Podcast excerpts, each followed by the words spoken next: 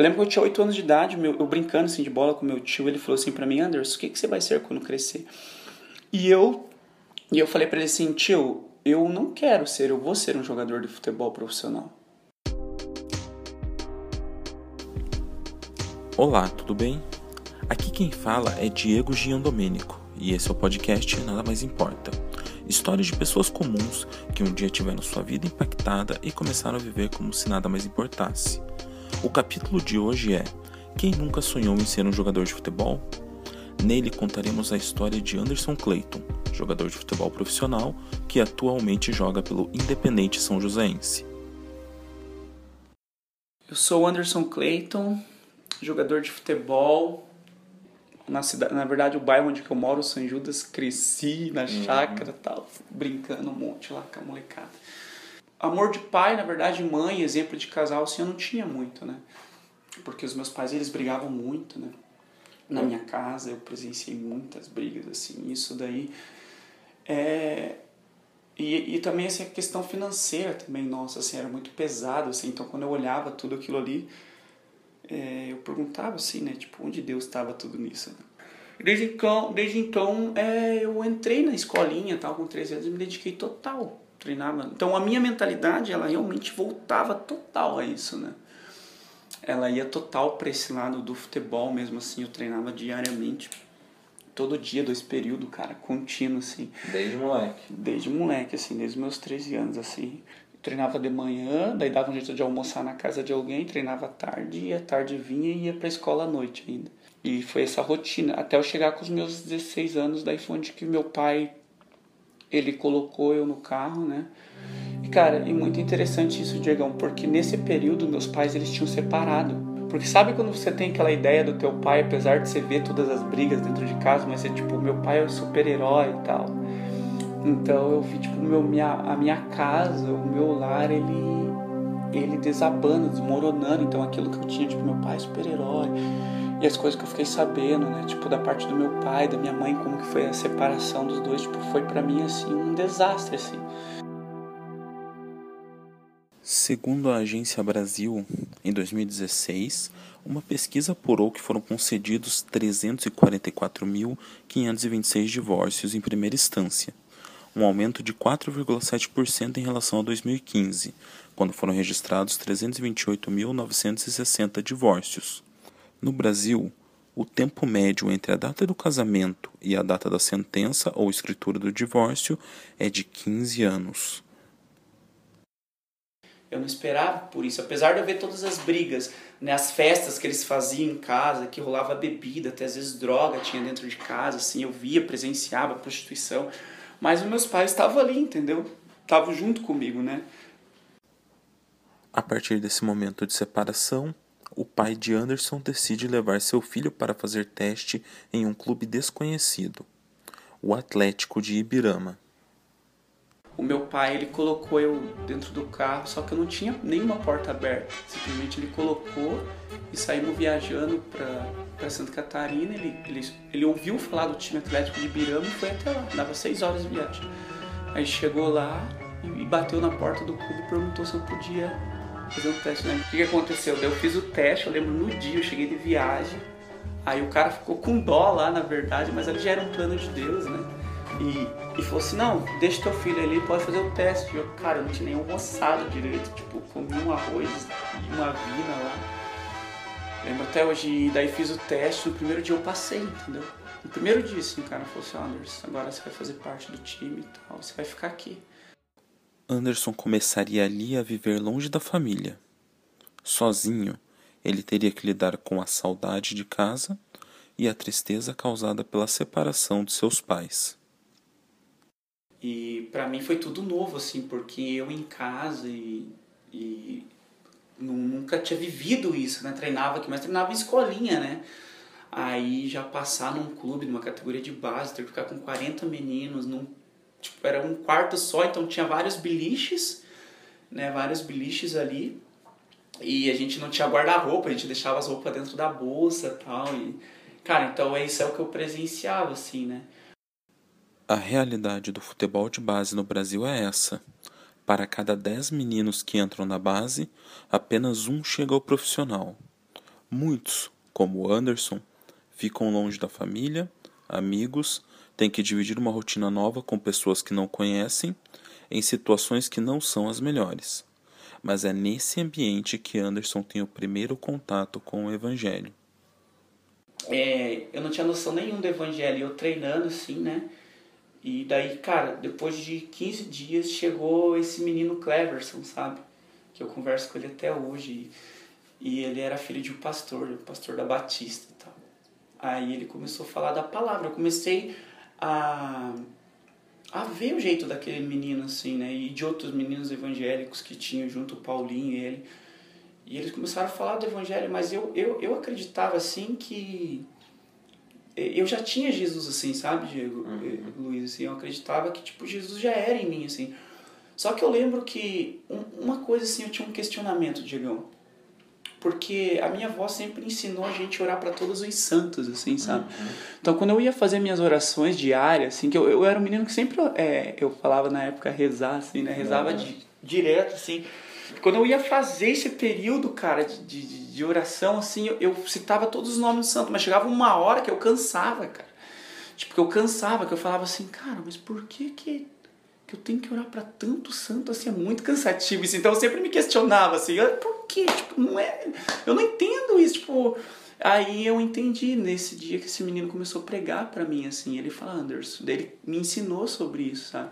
No começo eu me fechei assim lá dentro do clube, né?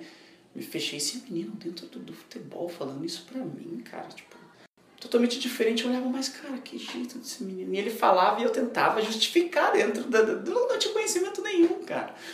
Mas ele foi falando, e a gente treinava junto todo dia, até que chegou um ponto, cara, que que ele me levou para a igreja. Eu fui para a igreja, né? Ao encontrar Cleverson, Anderson descobre um Deus que age de maneira sobrenatural. Eu lembro que eu entrei na igreja e a primeira vez que eu pisei na igreja, assim, a gente saiu do treino, né? A gente treinou dois períodos, a gente foi. A... E é, cara, a gente andava. Era muito longe, a gente andava uns 6 quilômetros para ir até a igreja, né? Nessa igreja que eu fui.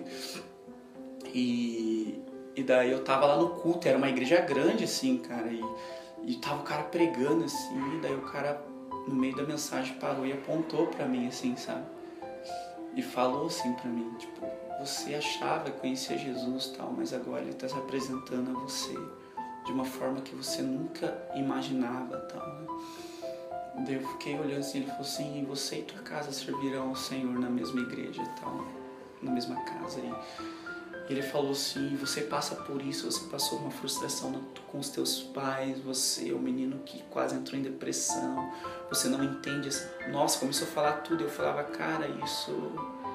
Isso é loucura, meu. Isso não pode estar acontecendo. Esses meninos. Esse é o primeiro culto. Primeiro culto. Esses meninas, eles. Eles falaram alguma coisa pra esse cara. Não pode, cara. Tipo, não pode isso, meu. E, e ele falava, Deus, hoje você vai passar a conhecer Jesus tal, né? Por você, torci a vida inteira, eu te apoio de qualquer maneira, um sentimento que nunca acabará, somos a fúria que não é leão, é tricolor.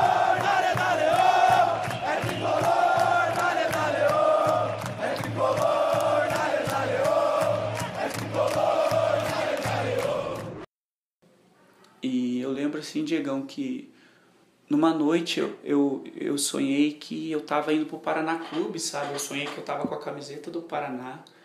Um ano atrás, tipo, isso eu sonhei em 2005. Tava com a camiseta e, e, e o uniforme, eu lembro que era da Rúmel na época, assim, uhum. né? E eu falava, cara, e tinha um menino do meu lado que é o Léo, né? E o Juliano hoje que tá na seleção brasileira. E eles vinham, só que na época eu não conhecia, 2005 eu não conhecia, nunca tinha visto na minha vida, eu sonhei isso. Quando chegou em 2006, Diego, eu já tinha tido esse sonho em 2000, comecei em 2005, que eu aceitei Jesus. 2006 acabou catarinense, eu recebi uma proposta do Paraná. Aí eu voltei pro Paraná. Eu nem sabia que ali, cara, é... Deus estava fazendo algo, me trazendo de novo para casa, né? Dentro de uma família destruída, né? Uhum. Pra, pra eu ser luz. Então eu lembro que Tipo, você foi para Santa Catarina de um jeito e você já voltou totalmente de outro, né? Totalmente de outro, assim. E, e num clube grande, né? E tinha sonhado, então, assim, quando eu acertei com o Paraná Clube em 2006, eu me apresentei, eu lembro que eu tava nessa escada e daí, cara, eu já tinha sonhado um ano atrás, então, tipo, daí tava o Léo e o Juliano chegando, assim, do meu lado esquerdo. E eu lembrei desse sonho. Tipo, daí Deus falou, o Espírito Santo falou comigo assim, eu já tinha te mostrado que eu ia te trazer pra cá, tá? E é muito legal, cara, que, que daí começou a minha história no Paraná Clube, né? E daí eu ficava em casa. Então eu ficava em casa e eu lembro que que na época você não tinha muita noção também, assim, eu, eu, eu tava na igreja, mas às vezes eu escutava música, né? Tipo, os pagodão, as paradas, tudo, então, né, cara? Até a minha irmã falava assim, tipo, Anderson, tipo... Mas mesmo assim, ela olhava em mim, ela via algo que ela se questionava, tipo, o Anderson mudou muito, entendeu? E, e é onde que começou também a transformação na casa, na vida da minha irmã, assim. Tava na base e a gente fomos, fizemos uma Copa Tribuna, que tinha Copa Tribuna depois o Paranaense. Uhum. Horrível, horrível, horrível.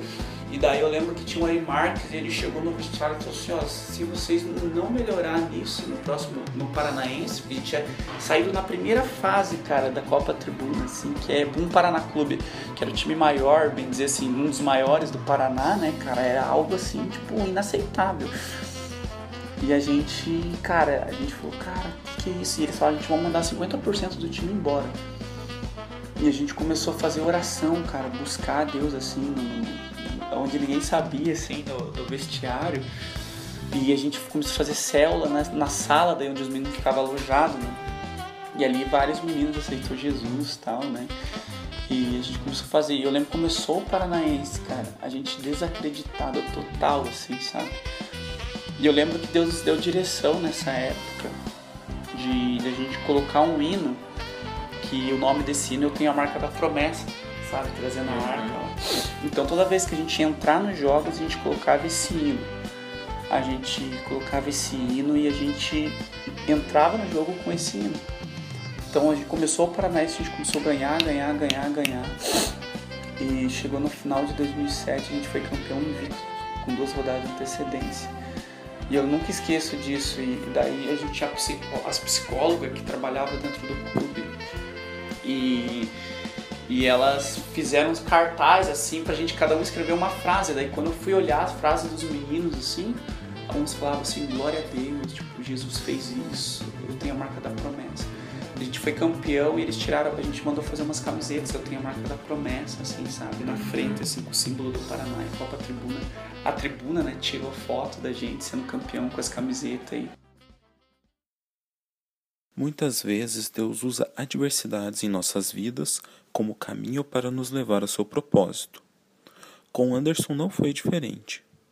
Suas lesões poderiam decretar sua saída do time, mas serviram para ele finalmente chegar ao seu sonho: ser um jogador de futebol profissional. E eu estava entrando no meu último ano de júnior, né, dentro do Paraná, ou seja, eu estava sem contrato, né, eu não tinha salário, e eu, cara, e eu assim, tipo, pagava, bem dizer, pra, pra ir pro Paraná, pagava as passagens e. E eu lembro que uma galera falou assim, você vai ser mandado embora tal, né. Eu falei, meu Deus, cara, tipo, e comecei a entrar em propósito de oração. Eu já tinha mais conhecimento, porque eu já tinha me convertido e tal, né? Uhum. E, e daí eu peguei e comecei a orar, tá? Aí quando chegou no final, eles foram pro brasileiro, né? O júnior, e daí eles, eles tinham que fazer eu voltar a treinar. Eu voltei a treinar no teatro, o juvenil e o júnior, que estavam tudo em campeonato. Eu voltei a treinar no, no profissional. Daí eu lembro que eles nem me conheciam, assim, no profissional, nem sabia meu nome. E eu fiz dois treinos, cara, de 20 minutos, assim. Aí eles não conseguiam contratar um lateral esquerdo, entendeu? E aí o, o treinador na época, o Fernando Toné, que era o Saulo também, os dois, né? uhum. né? Fernando Toné auxiliar, o Saulo treinador. Falou assim, cara, esse menino, quem que é esse lateral esquerdo? Aí falaram, ah, o Anderson e tal. Daí traz ele Eu fiz outro treino, entrei faltando 20 minutos, fui bem. Aí eu assinei contrato. Os caras pediram pra eu ficar no profissional do Paraná. Eu era, bem dizer, o terceiro lateral do, do Paraná. Eles pediram pra me ficar no profissional, né? Assinei contrato na segunda-feira, tinha jogo. Na quarta-feira, na terça-feira, o, o Fernando Toné veio e falou assim: ó, o Wellington tá indo para treinar com o time A. A gente não vai usar o time A nesse primeiro jogo e eu preciso que você jogue titular. Com o time titular ainda em pré-temporada, foram os juniores os responsáveis pela estreia do Paraná no Estadual 2008. Sob o comando de Fernando Toné, auxiliar de Saulo, os garotos mostraram empenho frente ao Iguaçu. O time visitante saiu na frente marcando um gol de pênalti aos 19 minutos. E no começo da segunda etapa, Bruno Iotti marcou um golaço de falta empatando para o Paraná. Ficou assim. Veja os lances de Paraná 1 e Iguaçu também 1. Aí eu estrei contra o Iguaçu em 2008. Daí, cara, meu coração quase saiu pela boca. Eu lembro que, Diegão, é que você falou do futebol no começo. Eu lembro que quando eu cheguei na Vila Capanema para estrear, cara, a Vila Capanema tava cheio, né? De gente, assim, tava bem lotado o estádio, assim. E eu descia, eu não tava acostumada. Tinha, tinha umas 10 TV, assim, a cobrir naquele jogo, porque o Paraná tinha recém caído do brasileiro, Libertadores, então eles estavam tudo com aquela expectativa de de Paraná tal, né, cara? Como que vai ser a reação desses meninos, né? Aí eu fui pro jogo titular. Eu lembro que tinha o Bambambam Bam Bam e o Bum Bum Bum, né? Naquela época. Ah, eu fui eleito o Bambambam, Bam Bam, cara, do jogo. Tipo, fui eleito o melhor jogador em campo. Eu e o Jamaica. E, e daí foi onde que eu fiquei no profissional. E, e eu lembro, sim, Diegão, que nesse período foi um momento bem complicado, assim. Porque começou a vir as coisas muito fáceis para mim. Uhum começou. Então eu lembro até que eu ia no shopping, eu fui no shopping uma vez com com o meu irmão comprar um tênis, cara.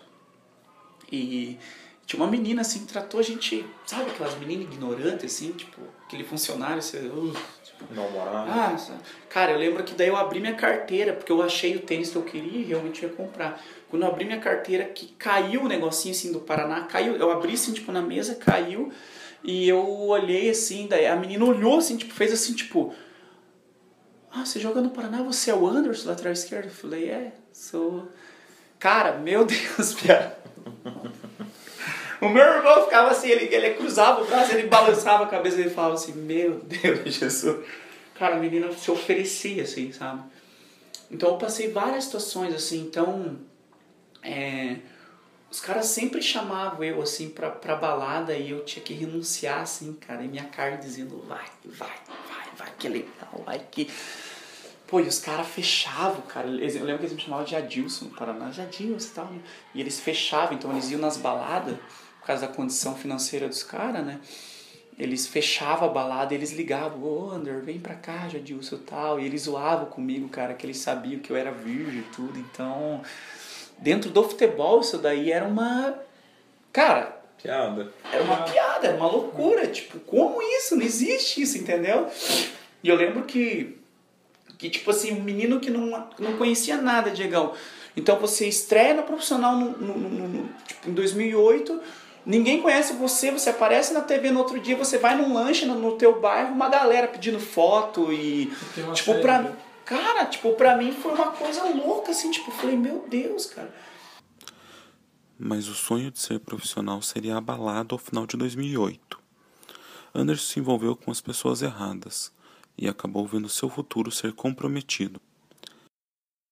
E aí foi onde que chegou no final de 2008, eu não renovei meu contrato. Eu tive uma lesão séria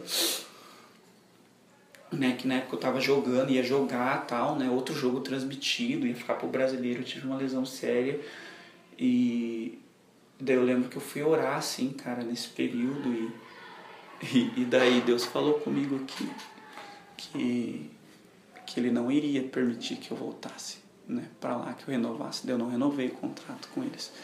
Eu subi pro profissional, né? E os caras, tudo. Tinha uns caras campeão brasileiro. Tinha, lógico que pros caras ali no Paraná era ruim. Entendeu? Porque os caras passaram, pô, Europa e tal. É, os caras, tipo, velho, não tem. Os caras campeão brasileiro, meu, entendeu? Campeão da Libertadores que tava comigo na época, no, em 2008 no Paraná. Então. Só para deixar claro, alguns dos nomes de 2008 tinham passado por grandes clubes. Christian, Joelson, Nem, Daniel Marques, Fabiano Eves, todos acostumados a grandes centros. É, você ouvia, eu ouvia, e o que aconteceu? eu de, vez, eu de vez de colar nos meninos que tinha meninos evangélicos tal, eu acabei ficando próximo desses caras. Então, eu vi os caras murmurar do clube e eu entrava na mesma vibe. Tipo, cara, realmente, tipo, não tem nada aqui. Cara, na época da base eu não tinha nem salário, então eu tava no profissional, tinha até médico com meus pais e eu tava reclamando, entendeu? E aquilo ali começou a gerar algo ruim dentro de mim, assim. Até que chegou um período, assim, que Deus falou pra mim, agora eu vou te tirar. E daí eu lembrei de tudo que eu falava.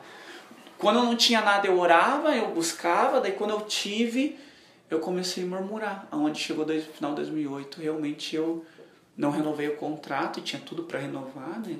Pelo campeonato que eu vinha fazendo. O Anderson tem bastante história para contar, bastante mesmo. Mas vamos acelerar um pouco os anos e chegar até 2015. Mas para não te deixar perdido, vou te contar rapidamente o que aconteceu com ele depois que sai do Paraná em 2008. Ele acaba indo parar no Serrano, time da segunda divisão do Paranaense. Lá, à base de muita vina, são campeões da segundona em cima do Operário. Em 2011, Anderson sente portas fechadas da parte do senhor ao ver uma chance de ir para Alvair não se concretizar. Passa pelo Vila Aurora do Mato Grosso até chegar em 2014 no América de Rio Preto, onde novamente vê Deus agir na sua vida, tocando a vida do presidente do clube que odiava cristãos, mas que ao final se converte diante dos seus olhos. Em 2015, ele chega ao Prudentópolis, e aqui é o divisor de águas na vida de Anderson. Acertei com o Prudentópolis aí para jogar o Paranaense. Aí que eu falo assim, Diego, que foi a maior chave da minha vida 2015, assim. Eu achava que que eu conhecia, assim, tipo, Jesus. Realmente eu estava aprendendo a caminhar com Ele, uhum. né? Tinha meus períodos de oração, várias testemunhas. Aí eu acertei com o Prudentópolis, né? E aí, daí comecei a jogar ali. Eu vim pra estreia aqui no, contra o Paraná, que foi o time que eu estreiei no profissional, vim pra estreia no Paranaense contra eles. Só que nesse período, Diego, como eu tinha feito um Paulistão bom, aparecia um monte de coisa. Então eu tava com, com um pré-contrato, eu já tava bem dizer com um pré-contrato com o Santos, né? Faltava alguns detalhes para mim para mim acertar com eles, que era salário, porcentagem, então já tava com esse pré-contrato com eles. Tinha uma proposta do Arca da Polônia que tinha pré-vaga para Champions League, era um salário de 15 mil euros mais ou menos. E tinha o Tupi oferecendo um salarião na época, 8 mil, que era a Série C do brasileiro. Então, cara, eu tava assim, tipo. Pá, entendeu? E nisso, meu empresário me ligou. O empresário me ligou e falou assim: oh, Anderson, o Maeda dos Santos entrou em contato comigo. E ele, ele gostou muito do teu DVD, ele já estava te acompanhando do Paulistão. E o lateral esquerdo parou, que era o Léo, né? Parou. E, e a opção de contratação é você. Você aceita um salário de. Na época eu vou até falar o valor aqui, tipo, 30 mil por mês, um salário de um ano, um contrato de um ano, mais uma luva X, né? Que era uma luva altíssima, tal, que eu dividir com os empresários. E eu vim, só que eu não tinha recebido essa proposta ainda deles financeira. Então eu vim para a estreia sabendo que eles tinham interesse em mim. Quando eu cheguei aqui, Diegão, contra o Paraná Clube, eu sofri a pancada no joelho do Jean, que tá no Vasco. Ele me deu uma pancada no joelho. Cara, 40 minutos do primeiro tempo. Tomei a pancada e eu senti meu joelho estralar por dentro. Eu falei, cara, mas não é nada, né? Não é nada tal. E tentei voltar. Quando eu tentei voltar, que eu fui bater na bola, não aguentei, caí, cara. Ali eu saí chorando tal. Mas, no entanto, eu acreditei que não era nada grave, entendeu? E, e nesse período, cara, aí eu vim aqui, né, pra, pra daí isso eu machuquei no, no sábado, segunda-feira doendo, liguei pro meu empresário, falei, ó, oh, tá doendo aqui e tal, meu joelho, isso, isso, que você acha? Segura um pouco, vamos esperar até quarta-feira, vou tirar uma ressonância. Quando eu fiz a ressonância na quarta-feira, constou cruzado rompido. Rompeu total meu cruzado.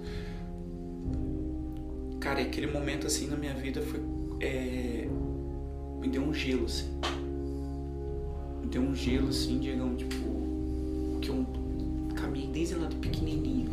Treinei, treinei, sempre me dediquei. Por mais que eu tava, tipo, é, em Jesus ali, mas eu lembro que é, as pessoas quando falavam do meu ministério e tal, né, Anderson, você vai ser um, um líder ainda, não sei o quê.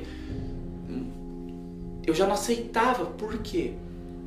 Que eu não aceitava porque era o futebol. Tipo, futebol era tudo na minha vida, assim, cara. Então, eu não conseguia aceitar, assim, eles falar isso pra mim. Então, eu achava que eles estavam me ofendendo. Então, a pessoa vinha, ah, assim diz o Senhor, eu já, tipo, cara. Porque eu recebi várias profecias, é, não profecia, pessoas falando isso daí, tipo, acho que é um tempo que Deus vai pedir as coisas tal, para você, você tá pronto a entregar. Onde está teu coração? Eu falava, não, meu coração tá. Só que se pedisse isso para mim, eu falava, não, né, cara, isso não, não entregava, entendeu? E Diego, é muito interessante, chegou 2015, quando eu sofri essa lesão, é, eu tava no portão de casa, eu recebi a ligação do meu empresário falando assim para mim, eu sabia que eu tava já cruzado, eu tinha que vir aqui para Curitiba para esperar para sair a cirurgia lá. Ele ligou assim e falou assim: Anderson, eu acabei de conversar com o presidente do Santos, presidente, né? Que nem era presidente, quer dizer, o diretor do Santos. Acabei de conversar com o diretor do Santos, Maeda. Ele falou que não tem como você ir pro Santos. Porque a opção de você era para você. É, para você chegar para jogar o Paulista. Você não ia chegar para ser só mais um elenco. Você, a tua opção aqui de contratação era para você chegar jogando. Então eles precisam contratar outro que que você que venha para jogar. Diego, foi uma das palavras mais difíceis na minha vida, cara. Porque aquele momento ali era todo o meu sonho. Tudo que eu tinha planejado desde pequeno. Até, do, até chegar a 2015, de 2005 a 2015, um longo percurso enorme que eu dei, uma trajetória enorme. Quando chegou nesse período, cara, tava fazendo assim nas minhas mãos, tá ligado? E eu já não queria, tipo, mas eu lembro que a Dani, ela vinha e, e falava assim pra mim, mano, você tem que ir pra igreja e tal. Eu falava, cara, quero mais e tal. E daí já, que daí as coisas começaram a vir, daí eu lembro que daí já, nesse período, já tinha, já tava ficando com duas meninas. Graças a Deus não cheguei a ter relação com elas, mas já ficava com duas meninas ao mesmo tempo, coisa que eu nunca fiz assim, sabe? tava frio, assim, frio, frio, frio, assim, porque eu tinha perdido tudo. Para mim, eu tinha perdido o que mais me interessava, assim. Porque se falasse assim de ministério para mim, se colocasse o ministério acima do futebol, já para mim não já não Deus não tava no negócio, porque Deus estava tudo dentro do futebol, entendeu?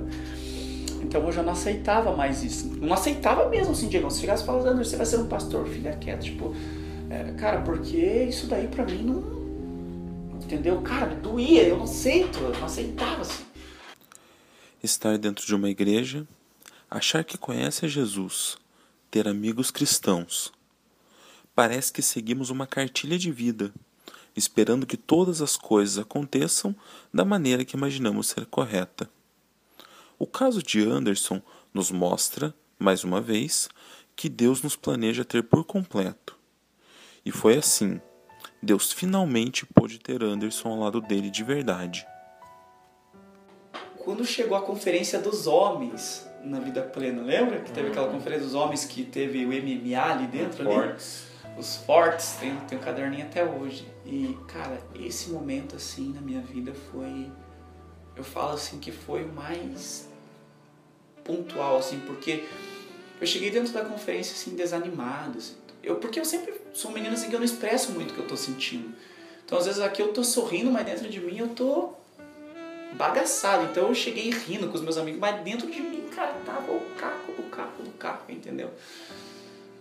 E naquele momento ali, é, eu entrei dentro da conferência e eu lembro que, que Deus falou comigo assim, falou assim, Anderson, eu eu te eu, eu quero que você ponha as tuas raízes aqui, que você se enraize aqui, porque agora é o momento de você realmente me conhecer assim, como, como eu era, ponto, acima de tudo, acima de tudo na tua vida, acima de qualquer coisa, acima de, de futebol que você sempre colocou acima. Eu colocava futebol às vezes até acima da minha família, cara. Tipo, então você vai agora você vai aprender a me conhecer de verdade, tipo.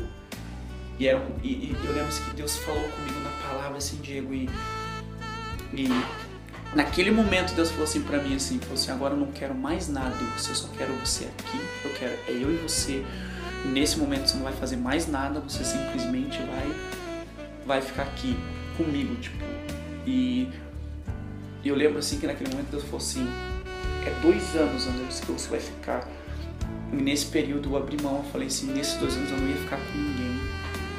Ali pra mim, tipo, mais nada assim importou mesmo, assim, sabe? Tipo, realmente assim, tipo, Jesus chegou ali na minha vida, assim, acima de futebol, acima de, de pai, de mãe, tipo, me preenchendo de tudo, assim, aquele vazio mesmo, assim, que eu senti, aquela frustração que eu tive é, de uma proposta que eu tive dos meus pais, pura que, que eu precisava ter. É, há um tempo atrás sobre os meus pais, eu, eu acabei tendo nesse período, foi onde que eu me enraizei na encontro, realmente dois anos eu fiquei sem ficar com ninguém, é, me preservei, abri mão de redes sociais, de, de Facebook, de Instagram, fiquei aí a, até que chegasse agora de novo, eu, eu pudesse contemplar o que foi falado em 2005, que a minha casa serviria. Aí eu tava no culto da vida plena, Deus falou assim pra mim, Anderson, agora que teu coração realmente voltou totalmente para mim, tua alma, total, você nada mais importa para você, nem futebol, nem nada assim, olha aí tua família, eu olhei pro lado assim, Diegão, promessa que Deus tinha falado pra mim lá em 2005, eu olhei toda a minha família comigo, cara, se cumpriu, cara, tipo aqui dentro, entendeu, na vida plena. E ali realmente nada mais importou para mim assim, é, foi onde que eu mais conheci meu lugar secreto, cara. Tipo, que Jesus realmente é, assim, sabe? Nesse período eu fui total, assim, para Deus. Então eu lembro que tinha vigília, eu tava, a igreja eu tava aqui na sala de oração direto, semana a semana batia aqui, cara. Tipo, toda semana eu tava na, na, na, casa de oração, assim, direto, cara, direto, assim. Tipo, até vinha meu primo, às vezes o Thiago, e, e, e realmente dentro de mim já não. Cara, nada mais assim, sabe? eu olhava assim e falava, Deus, tudo que eu quero é o Senhor, Jesus, tudo que eu quero. Porque o Senhor, apesar de eu perder contrato, eu perder tudo que eu perdi, tipo, lutar que eu lutei, mas para chegar a perder não importa mais nada, tipo, eu tenho o Senhor Jesus e o Senhor preenche tudo. Então, desde então, daí Deus realmente falou, viu e falou assim, agora eu vou abrir as portas. E abriu, voltei a jogar, né? E nesse período, até depois de dois anos agora, eu comecei meu relacionamento, né, com a Elaine e tal, né? Depois que acabou os dois anos eu comecei a orar com ela, orei seis meses, e Deus trouxe a existência isso. E, e nesse período, assim, pia, tipo, mais nada assim se importou para mim, assim, realmente eu fui preenchido por Jesus, assim, acima de futebol. E hoje, assim, não é que eu não não me dedique ao futebol, eu me dedico, tipo, eu tô, vou fazer 30 anos, né, esse ano e eu me dedico total, assim, tudo que eu Mas passei. Não é sua primeira paixão, né? Não é mais, não é mais minha prioridade, assim, tipo, acima de tudo, entendeu? Hoje, acima de tudo, hoje eu posso falar para você, assim, digo, mesmo nas minhas falhas, né, é Jesus, então, é, tanto que as coisas que eu faço, a fascinação, essas coisas, foi tudo porque Deus pediu para mim, assim, se fosse antes eu não faria, porque tirar um tempo de eu estar tá jogando à noite, de eu estar, tá, entendeu? Hoje não. Hoje eu faço, eu sei que tudo tá nele, as portas que ele abriu, no futebol para mim foi dele, é, foi para ele, por ele todas as coisas assim. Então, minha família hoje está toda em Jesus, tipo, Deus reconstruiu, Deus restituiu tudo. É, e realmente assim, hoje, hoje assim, falando nesse tempo assim, eu sei que que Jesus se tornou o meu centro maior assim de tudo, acima de tudo assim, sabe? Ao final, eu pergunto para o Anderson o que ele imaginaria que aconteceria se ele tivesse acertado o grande contrato da vida dele. O que você acha que teria acontecido se você tivesse ido para o Santos? Olha, Diegão, eu falo para você que haveria uma grande possibilidade de hoje eu não estar tá aqui falando de Jesus ou falando o que foi Jesus para minha vida nesse período, porque tudo que eu vivi dentro do futebol viu que me proporcionava eu achava que eu tinha estrutura para isso, mas eu não tinha. Tanto que a minha oração hoje, eu agradeço assim, porque eu entendo que eu não teria estrutura para suportar, para permanecer. E hoje, assim, a eternidade para mim é tudo. Você acabou de ouvir o podcast Nada Mais Importa. capítulo 1 Quem nunca sonhou em ser um jogador de futebol? com Anderson Clayton. Esse projeto tem a intenção de apresentar quinzenalmente histórias de pessoas comuns que um dia tiveram o impacto de Cristo em sua vida e passaram a viver como se nada mais importasse. Eu queria agradecer ao Anderson pelo tempo de conversa. Muita história boa ficou de fora. Quem conhece ele sabe o quanto de coisa legal ele tem para dizer. Quero agradecer também ao Luiz Felipe, que me ajudou na gravação, e ao resto da equipe que montamos especialmente para essa conferência. A trilha que você ouviu é do Free Music Archive e do Amper Music, além das músicas instrumentais da Marca da Promessa do Toque Downtown, O Milagre Sou Eu de Eichla e Cadência do Samba Que Bonito É do Luiz Bandeira. O motivo maior da existência desse podcast é te mostrar que é possível viver num mundo cheio de ofertas, apresentar que, mesmo dentro da igreja, acabamos vivendo uma vida vazia e que nada mais importa é saber que Deus está no controle de todas as coisas. Te convido a fazer inscrição para o Light Conference, que acontecerá nos dias 30 e 31 de maio e 1 e 2 de junho. Tenho certeza que serão dias incríveis.